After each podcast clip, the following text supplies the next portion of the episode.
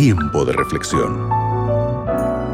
Junto al pastor Jared Barnechea.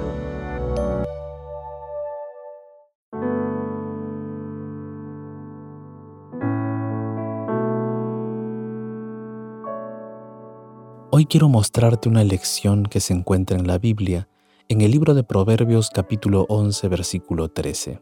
El texto dice, Los que hablan mucho traicionan la confianza, pero los que merecen confianza guardan el secreto.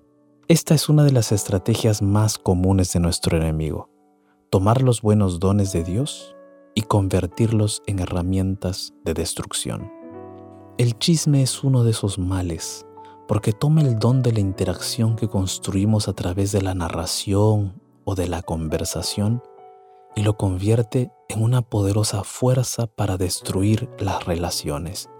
Muchos de nosotros hemos experimentado los problemas que se pueden formar cuando un grupo de amigos o compañeros chismean.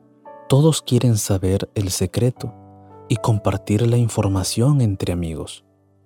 Los chismes pueden hacer más daño de lo que nos damos cuenta. Las relaciones en general se basan en la confianza y destruimos esa confianza cuando chismeamos. También dañamos las relaciones de las personas con las que chismeamos porque demostramos que no se puede confiar en nosotros para honrar a nuestros amigos.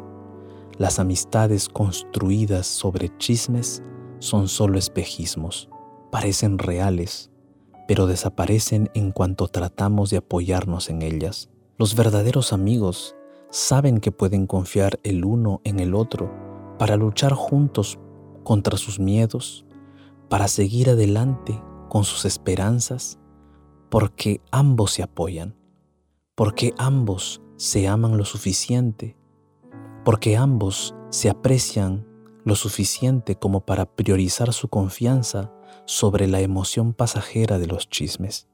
Entonces, si estás tentado a hablar de cosas privadas de tus amigos, no lo hagas.